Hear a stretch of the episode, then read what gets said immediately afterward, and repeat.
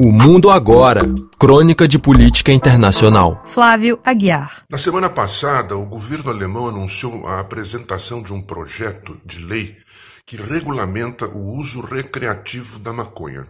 Recreativo significa o uso individual por prazer sem finalidade médica, algo semelhante a tomar um aperitivo no final da tarde.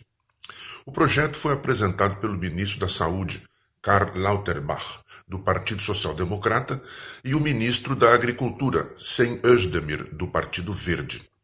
Provocou uma reação negativa imediata por parte da União Social Cristã, partido da Baviera, predominantemente católica. Mas a expectativa é que o projeto seja aprovado no parlamento, Parlamento Federal Alemão. O projeto vinha sendo elaborado pelo governo alemão desde algum tempo. A versão inicial era mais aberta do que a que está sendo apresentada, que recuou em alguns pontos em relação àquela.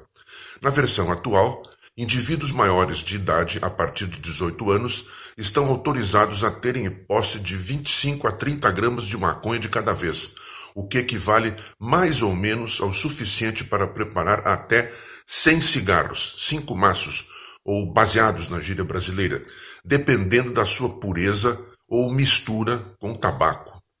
Além disto, os usuários estão autorizados a terem três pés de maconha em sua residência, desde que, no caso de uma fiscalização, comprovem que há medidas de segurança para impedir o acesso a esses pés por parte de menores de idade.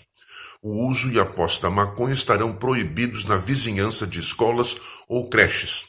O projeto original previa a criação de lojas de venda de maconha. Houve um recuo nesta matéria para adequá-lo a normas da União Europeia. Ainda assim, o projeto prevê no futuro a criação de clubes, onde os consumidores de maconha poderão trocar experiências, sementes e espécimes, com um número limitado a 500 sócios para cada um.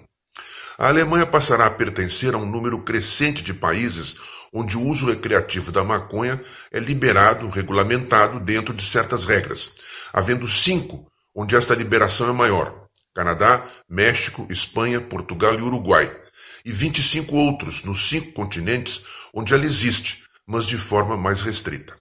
Além disso, é o caso da Austrália e dos Estados Unidos, onde a liberação é de competência estadual.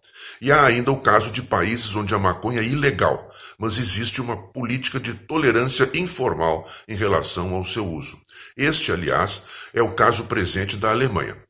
Especialistas consideram que esta liberação parcial ou completa do uso da maconha é fundamental para coibir o tráfico dela e de outras drogas, uma vez que a cannabis nome científico da planta, com frequência é a ponta de lança para o tráfico de outras mais pesadas, como a cocaína, a heroína, o crack, êxtase, etc.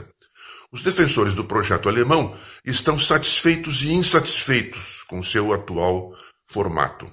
Estão satisfeitos porque o consideram um avanço, e insatisfeitos porque argumentam que enquanto não houver a possibilidade de comercializar a maconha em lojas autorizadas, o tráfico ilegal continuará a ter terreno favorável para se expandir e se manter.